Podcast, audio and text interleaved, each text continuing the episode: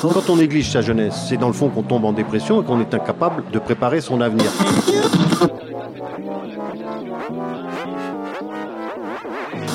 Ça ne veut plus rien dire, lycéens. C'est des merdeux, des cons. Le jeune est tourné vers l'avenir. Mais aujourd'hui, l'avenir ne se tourne plus vers le jeune. Univox, le rendez-vous du monde étudiant sur Radio Campus. Bonjour et bienvenue dans Univox, l'émission commune du réseau Radio Campus France. Cette semaine, Radio Campus 47 vous fait revivre le festival des rencontres philosophiques Michel Serres, dont la troisième édition s'est déroulée du 10 au 12 novembre 2023 à Agen. Durant tout le week-end, le festival a enregistré pas moins de 10 000 entrées pour les nombreuses conférences, tables rondes et débats autour des idées et pensées de Michel Serres, célèbre philosophe agenais qui nous a quittés en 2019. Plus qu'un hommage, c'est une véritable réussite locale au rayonnement national, se félicite David Jays, président du festival. Vous êtes président euh, de l'association des Amis Agenais de Michel Serres et aussi président euh, donc de ce festival euh, des rencontres philosophiques Michel Serres. Je voulais vous poser une première question déjà. Qui était Michel Serres? Bah, Michel Serres, c'était un grand philosophe, mais qui était aussi un grand scientifique, originaire d'Agen, qui a écrit presque 80 livres, qui a été membre de l'Académie française et qui a été un penseur à la fois des sciences, de l'écologie, du numérique, des grands sujets de société, et qui était loué pour ses qualités visionnaires. Et donc beaucoup des thèmes euh, sur lesquels il s'est exprimé il y a 20 ou 30 ans, euh, euh, dans l'indifférence générale, comme le climat, sont aujourd'hui au centre de nos, de nos discussions. Vous l'avez côtoyé un petit peu Oui, j'ai eu la chance de le connaître parce que il était. euh, moi, j'étais à Normal Sup, donc euh, une école où on apprend la philosophie notamment, euh, qu'il avait faite lui aussi dans les années 2009-2012. Et lui euh, avait accepté très gentiment de participer à un séminaire que j'organisais avec d'autres élèves. Et on s'est connus comme ça. Et puis évidemment, nos racines à jeunesse communes ont achevé de créer un lien durable. Vous avez euh, créé euh, cette association en euh, juillet 2021, si je ne me trompe pas. Oui, vous êtes, mieux, vous, vous êtes bien renseigné, même moi j'avais oublié ça. Euh, pourquoi avoir créé cette association et euh, comment vous l'avez fait aussi Et par conséquent, ce festival euh, également? Alors Michel Serres est décédé en 2019. Euh, on était nombreux à être évidemment très affectés par sa disparition et on était nombreux à vouloir faire mémoire de Michel Serres et ça rejoignait l'ambition du maire Jean Dionis qui avait pris l'engagement d'organiser euh, quelque chose en la mémoire de Michel Serres. Et donc on a créé une association de passionnés d'abord, c'est-à-dire des gens qui l'ont connu et, qui étaient euh, très admiratifs de sa pensée avec des profils très variés. Et on s'est dit, qu'est-ce qu'on fait pour faire mémoire de Michel Serres? Un, musée, c'est un peu chiant. euh, euh, il n'aurait pas aimé qu'on fasse un mausolée ou un musée. Donc on s'est dit, on va faire un événement vivant, on va faire un festival de philosophie et de sciences. Et c'est comme ça qu'est née l'idée des rencontres. Et donc on a créé dès le mois d'octobre 2021 ces rencontres. Et là, c'est la troisième édition et ça décolle pas mal. Et euh, vous parlez de cette troisième édition, le thème c'est les intelligences artificielles. Oui. Euh, pourquoi avoir choisi euh, ce thème? Bah, D'abord, on choisit toujours des thèmes en résonance avec sa pensée. Donc l'année dernière, c'était Notre Terre, puisqu'il avait écrit Le Contrat naturel en 1990, à l'éco- à l'époque où personne ne se préoccupait d'écologie. Et sur l'intelligence artificielle, il a beaucoup réfléchi sur la question du numérique. Et il a écrit en 2012 un livre qui a été un best-seller, 300 000 exemplaires vendus, qui s'appelait Petite Poussette. Et donc on s'est dit, il faut qu'on prenne ce thème parce que ça monte très fort. Et on a vu ChatGPT hein, arriver euh, en février ou en mars euh, et devenir un sujet de préoccupation absolument majeur. Et donc on s'est dit, cette édition, il faut qu'on la consacre à ce sujet. Et franchement, je regrette pas. hein. On en est qu'à la moitié, mais euh, c'est déjà une belle réussite. Oui, on n'est qu'à la moitié, mais on tient le bourbout. Euh, comme chaque année maintenant, il y a énormément d'invités, euh, d'intervenants qui sont mobilisés. Euh, comment ça se passe Comment vous les choisissez On a un travail avec nos deux commissaires de Philosophie Magazine, Sven Ortoli et Martin Legros. On sélectionne les intervenants, on en discute, euh, et puis on les invite autour du mois de février ou de mars. On fait exprès de s'y prendre très à l'avance pour avoir Mhm. vraiment les meilleurs. Et on essaie de construire une programmation qui soit complète, enrichissante. Enfin voilà, nos, nos deux commissaires font un boulot extraordinaire de ce point de vue-là.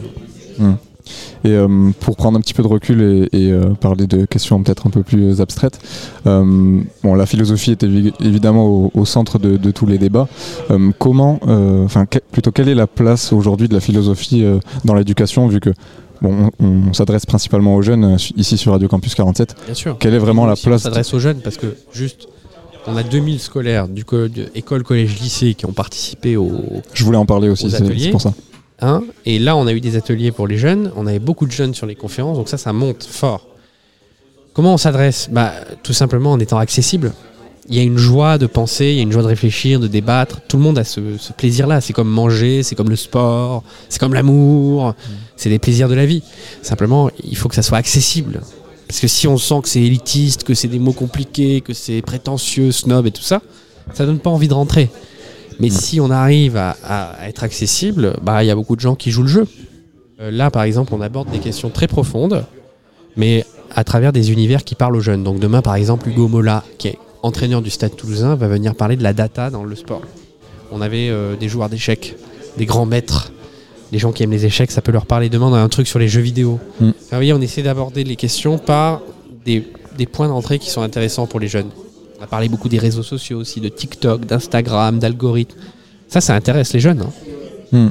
Et ça se voit aussi avec le, les- le public qui, qui vient assister à ces Oui, conférences. c'est moins de têtes grises que les deux premières années. c'est vrai. Il y a beaucoup de jeunes. Est-ce que vous avez d'autres euh, projets euh, autour de l'œuvre de Michel Serres, autres que le, le festival? On va déjà essayer de faire réussir ce festival dans la durée. Donc là, il y a plusieurs objectifs pour l'année prochaine. Déjà, c'est d'essayer d'avoir des événements, pas seulement le week-end du 11 novembre, mais d'autres moments dans l'année. Donc là, on phosphore déjà sur des choses. C'est d'essayer de se développer dans d'autres lieux de la ville et puis effectivement d'avoir une espèce de programmation un peu à l'année et en continu. Univox, le rendez-vous du monde étudiant sur Radio Campus. Comme le dit David Jayes, la place des jeunes était centrale durant le festival. 2000 scolaires ont participé aux ateliers et conférences, et parmi eux, Sofiane, élève de terminale au lycée Bernard Palissy, accompagnée par Nolwenn Pétoin et Marion Blanchet, professeur de philosophie. De votre côté, comment est-ce que vous avez euh, préparé les élèves euh, aux interventions sur scène? Alors ça a été euh, quelque chose d'assez long qui s'est fait en plusieurs étapes. On a commencé, je crois, début juillet. On était encore en train de corriger le bac. et on a lancé le projet. On a reçu euh, une- un tableau avec la liste de toutes les interventions. Et euh, mon inspecteur nous a... euh, m'a proposé d'imaginer quelque chose pour impliquer les scolaires dans le, dans le festival, puisque c'était c'était ça l'idée, impliquer les, les scolaires. Euh, moi, j'ai commencé de mon côté à y réfléchir, et puis avec Marion, assez rapidement, on s'est décidé à faire ça ensemble. Et euh, on, a juste inventé quelque chose, en fait. On a pris les titres, on a pris les, quelques éléments qu'on avait, les, noms des, intervenants, le chapeau de, chacune des conférences qui étaient prévues, et on s'est dit qu'est-ce qu'on pourrait faire avec les élèves, et on a inventé des trucs à chaque fois. Aussi, on a essayé de, faire le lien entre euh, des, thèmes de philosophie euh, plus généraux que les élèves euh, vont, voir tout au long de l'année de philosophie et le thème très spécifique du festival sur l'intelligence artificielle.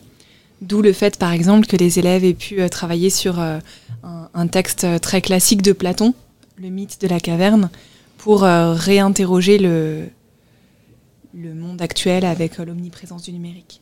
Est-ce que c'est compliqué de motiver les élèves à participer justement à un festival, surtout de philosophie quoi? Euh, ça dépend lesquels. Franchement, moi j'ai deux types d'élèves. J'ai des élèves qui sont en spécialité, j'ai des élèves qui sont en, en tronc commun. Euh, ceux qui sont en spécialité, clairement, étaient beaucoup plus, euh, on va dire, moins méfiants. déjà. déjà, on se connaissait depuis un peu plus de temps. Ils étaient moins méfiants, ils étaient, je pense, plus euh, enthousiastes dès le début. En tronc commun, ça a été un peu moins évident pour, je pense, une classe en particulier qui avait un petit peu peur, à mon avis, de, de passer sur scène. De, de... Ouais, c'était plus le passage sur scène plutôt que l'investissement, je pense, qui, euh, qui les rebutait un petit peu. Et puis peut-être aussi le fait de, de se rendre euh, à Agen un week-end, Bien pour sûr. des, des élèves qui habitent plus loin.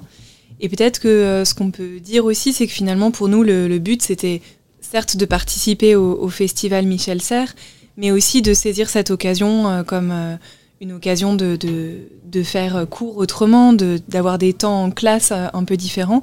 Et finalement, le- la motivation des élèves, ben, en classe, elle était aussi euh, bien réelle, et, et c'est ça qu'on peut souligner aussi. Et j'en profite juste pour, euh, pour signaler que on a fait effectivement des, des ateliers euh, avec Nolwenn au lycée Palissy, mais euh, nous ont rejoint aussi des collègues du collège de Chaumier et un collègue de philosophie du lycée euh, de Baudre. Et donc là, là aussi, il y a eu des, des ateliers qui ont pu être faits et euh, une dynamique un petit peu plus large qui a été lancée. Univox. Univox. Assise sur un banc à regarder les gens qui passent. Comprendre doucement pourquoi on redoute tant la glace.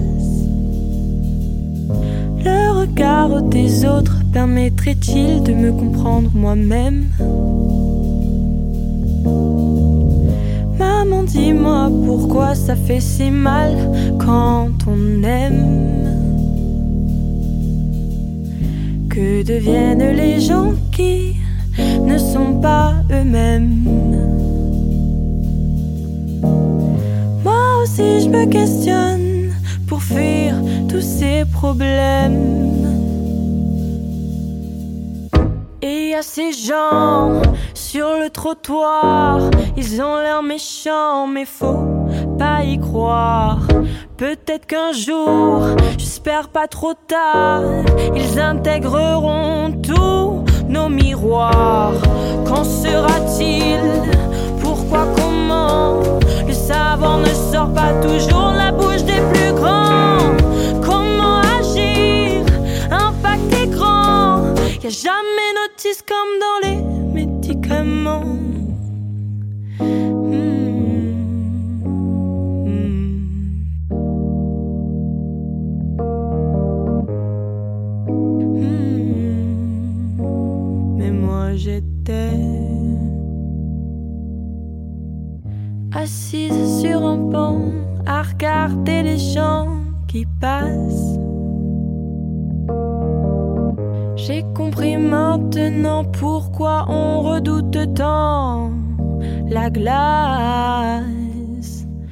Le regard des autres, faut s'en détacher et vivre plus. Amour, peine, peu importe, faut s'aimer dix fois plus. Univox. Le rendez-vous du monde étudiant sur Radio Campus. Et donc toi, Sofiane, qu'est-ce qui t'a motivé? Alors, euh, ce qui m'a, je pense, le plus motivé, déjà, ça a été euh, bah, les gens avec qui j'avais euh, enfin, l'opportunité de le faire, que ce soit des amis ou même bah, Madame Pétoin qui était, qui avait lancé cette possibilité. Et aussi le fait de se dire que c'était ma dernière année au lycée et donc peut-être ma dernière occasion d'être encadré pour participer à ça, même si je peux toujours revenir les années prochaines, je serai sans doute moins encadré et j'aurai peut-être no- pas non plus la possibilité de d'intervenir en posant des questions ou, euh, ou même en parlant avec euh, les, euh, les gens qui étaient présents sur scène. Et justement, tu as pu notamment poser des questions hier, donc à la conférence d'ouverture du festival. C'était quoi ton ressenti sur scène? Alors, euh, ça dépend, parce que du coup, j'ai posé des questions hier, mais aussi euh, aujourd'hui, le samedi. Euh, par rapport à hier, euh, y a eu, je pense que j'ai eu quand même beaucoup plus de trac hier qu'aujourd'hui en parlant, parce que déjà j'étais sur scène. Il y avait, euh, enfin, je, je recevais euh, ce que je devais dire euh, cinq minutes avant pour en parler, et euh, du coup, j'étais un peu entre, euh, est-ce que je dis parfaitement ce qui, est- ce qui m'a été donné, ou alors j'improvise. Euh, du coup, bon, il a fallu euh, mélanger les deux. À la fin, ça a été, mais au début, euh, bon, j'ai bégayé. À ce qui paraît, j'ai dit des mots qui n'existaient pas. du coup, euh, voilà. Mais euh, je pense que, euh, euh, par contre, aujourd'hui, samedi, euh, ça a été euh, plus simple de d'intervenir en posant des questions et malgré, euh, je pense, des, euh, enfin, un certain mécontentement vis-à-vis des réponses de certains présentateurs qui avaient l'air de euh, peut-être euh, surfer sur la question sans vraiment y répondre, quoi. Qu'est-ce que vous avez ressenti en, en euh, voyant les élèves sur scène? On est trop fiers. Franchement, euh, on est super content de voir que ça aboutit, de voir que on est fiers comme si, comme si on disait leurs parents, je sais pas. Euh, de voir les compliments qu'ils ont reçus, de voir surtout le, je sais pas, leur autonomie, leur capacité à, à, vraiment parler, puis parler bien, quoi. On est, on est impressionné. Hein. Oui, vraiment. Je, je souscris à, tout ce que tu dis, Nolwenn. Et je crois aussi que ce matin, j'ai vraiment euh, ressenti, euh, grâce, à, grâce aux élèves, grâce à vous, de nouveau la, la joie de, la philosophie, en fait. C'est- peut-être un peu euh, lyrique de le dire de cette manière, mais euh, euh, le, travail de, lecture, de réflexion, c'est un travail qui peut être par moments laborieux. Et là, de voir que bah, des, élèves de, 17 ans avaient pris plusieurs heures et, surtout beaucoup de, joie eux-mêmes et, d'intérêt à construire des questions qui manifestaient leur propre réflexion philosophique, ça m'a moi aussi euh, réanimé dans mon désir de poursuivre mm. cette magnifique discipline.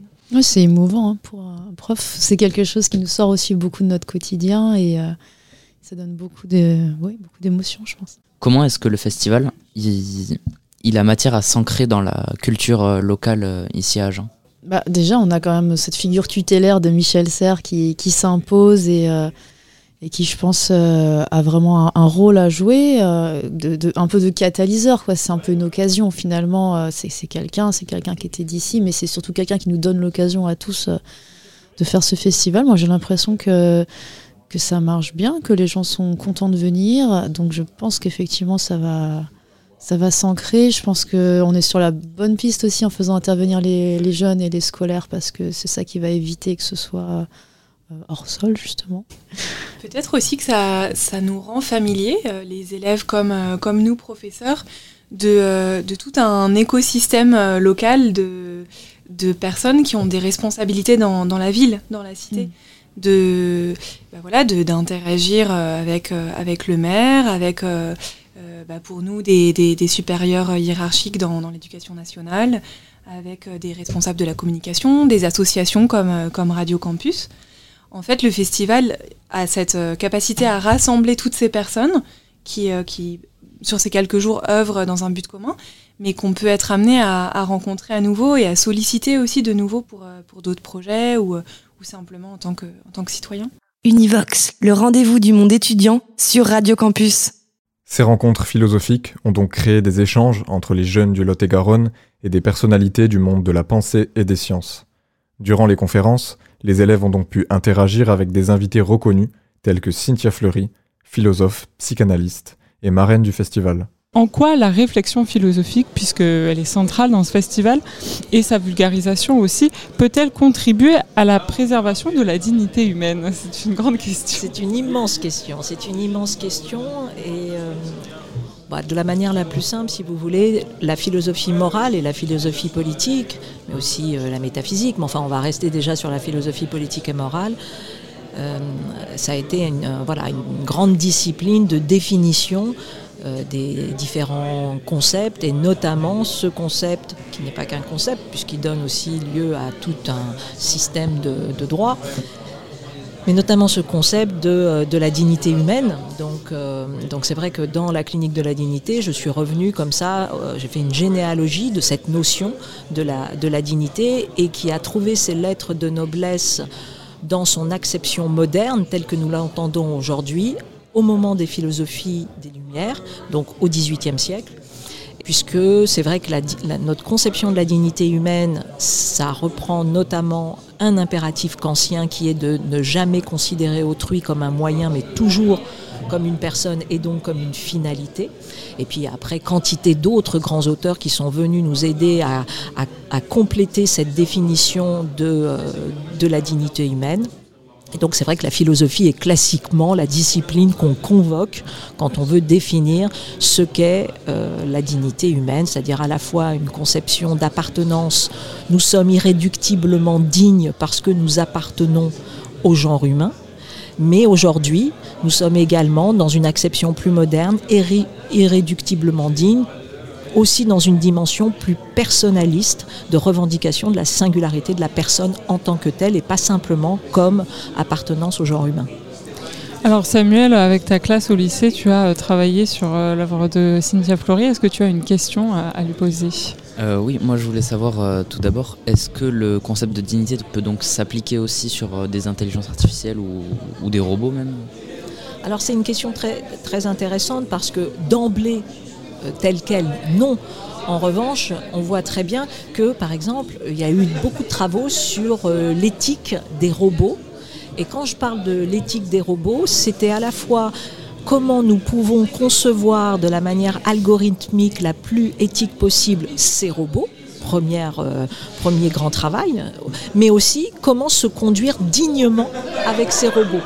Et donc on voit que normalement, euh, voilà, la question de la dignité, c'est pas simplement euh, en vis-à-vis avec un autre être humain, et que tout d'un coup, en fait, à partir du moment où il y a un être humain, la manière dont il se conduit avec l'ensemble du vivant ou des objets, en fait, dit quelque chose de sa dignité ou de sa perte dignité. Et donc on voit très bien que si demain nous, par exemple, nous travaillons avec des robots euh, androïdes, donc qui ont une apparence humaine, bah, on sera beaucoup moins, euh, et, sans doute c'est une bonne chose, beaucoup moins enclin à accepter n'importe quelle conduite avec un robot Android que avec, je sais pas, moi, un chatbot où euh, tout d'un coup, bon, vous pouvez le faire tomber, voilà. Et on n'agira pas de la même façon avec quelque chose qui, comme ça, de manière extérieure, euh, reprend une représentation humaine. Donc ça, c'est vrai que c'est c'est intéressant. Et donc, voilà, la dignité ne peut pas être bien évidemment directement portée, mais on peut articuler l'intelligence euh, artificielle avec, oui, quantité de questionnements qui sont reliés à la question de la dignité. Alors le titre de votre livre, c'est La clinique de la dignité. Donc il y a ce mot clinique euh, qui renvoie euh, aux soins notamment, finalement à notre possibilité de trouver des solutions pour recourir parfois aux atteintes de la dignité dont vous parlez également euh, dans votre livre. Oui, la clinique, si vous voulez, qu'est-ce que c'est que la clinique? La clinique, c'est deux choses. C'est la capacité diagnostique d'une discipline. hein. Donc un médecin va faire euh, comme ça une approche clinique et puis il va vous toucher, il va regarder, il va diagnostiquer. Et puis dans un second temps, la clinique c'est pas que du diagnostic, c'est la construction d'un protocole thérapeutique, d'une solution qui généralement essaye de s'adapter et de respecter la singularité de votre personne et notamment les vulnérabilités qui sont les vôtres. C'est-à-dire que en gros, on pourrait dire c'est comme un, sur-mesure thérapeutique. Donc la clinique, c'est cet ensemble-là. Et puis philosophiquement, ça renvoie aussi, mais alors là, c'est un peu plus compliqué, donc je ne vais pas trop m'étendre, mais sur une inverse de Foucault, parce que Foucault est un grand théoricien de la clinique, et notamment de la naissance de la clinique, et il a produit une philosophie clinique, et notamment une philosophie clinique qui savait s'interroger sur les ambivalences de la clinique et sur le caractère euh, éventuellement trop sécuritaire, le biopouvoir qui peut se cacher derrière une clinique, et notamment celle qui est reliée à la santé publique, etc. etc. Donc tout ça, ça faisait que ce terme-là était intéressant parce qu'il pouvait à la fois re-revendiquer de nouveau une approche singulière euh, des personnes malades et pas que des maladies. Et puis en même temps, il pouvait retravailler avec Foucault tout en l'utilisant, tout en étant critique de lui, etc. etc. Donc voilà pourquoi la, clinique de la dignité. Et puis c'est surtout aussi cette, euh, je pense que c'est intéressant par rapport à l'IA, si vous voulez, c'est la question de l'incorporation. La clinique, c'est véritablement la prise en considération de la finitude de nos corps. Et on sait que euh, demain, et même dès aujourd'hui, cette numérisation du monde, cette digitalisation du monde, elle a tendance à nous, accélérer et à consolider notre désincorporation du monde. C'est-à-dire qu'on devient en gros hein, des têtes à la maison, allongées, qui, euh, oui, on interagit avec euh, l'ensemble du système, mais oh, mon Dieu, il y a de moins en moins d'interactionnisme du corps. Je caricature, heureusement ce n'est pas que comme ça, et bien évidemment il ne tient qu'à nous, au contraire, d'utiliser les outils numériques demain pour recorporaliser nos, nos relations. Et c'est aussi parfois ce qu'on fait, mais pas toujours. Hein. Donc la, la, question de la clinique, c'est aussi voilà, de, de, rappeler ce caractère euh, du corps charnel, de la prise en considération des intégrités physiques et psychiques de chacun. Merci, nous arrivons à la fin de cette interview. Je laisse donc le mot de la fin, la question de la fin à euh, Samuel, qui est étudiant au lycée euh, à Agen. Oui, euh, moi j'avais une petite question à vous poser. Comme vous êtes euh, la marraine, la présidente d'honneur euh, du festival Michel Serres, on aimerait peut-être, pour boucler la boucle, avoir une réponse à la problématique.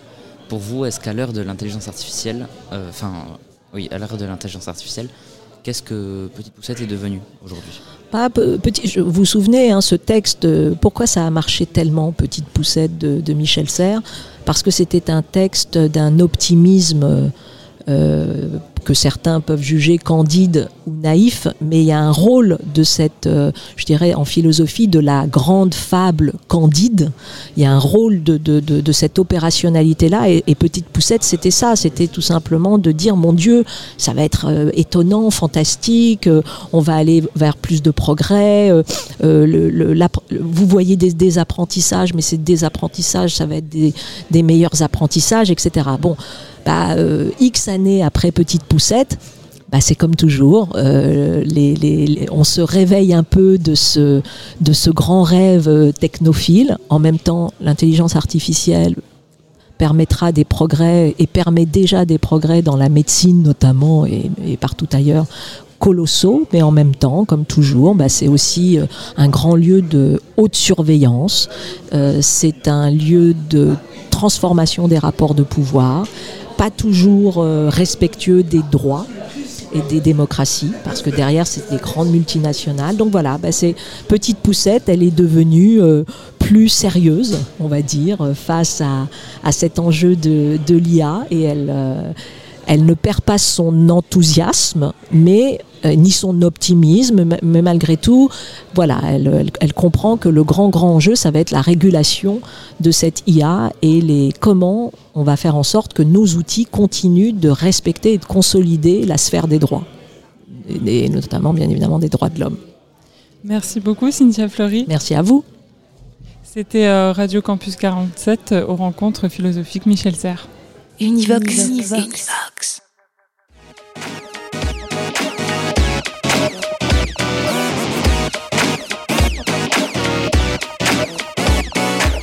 Merci à l'association des Amis Agenais de Michel Serres de nous avoir ouvert les portes de cet événement phare du territoire agenais.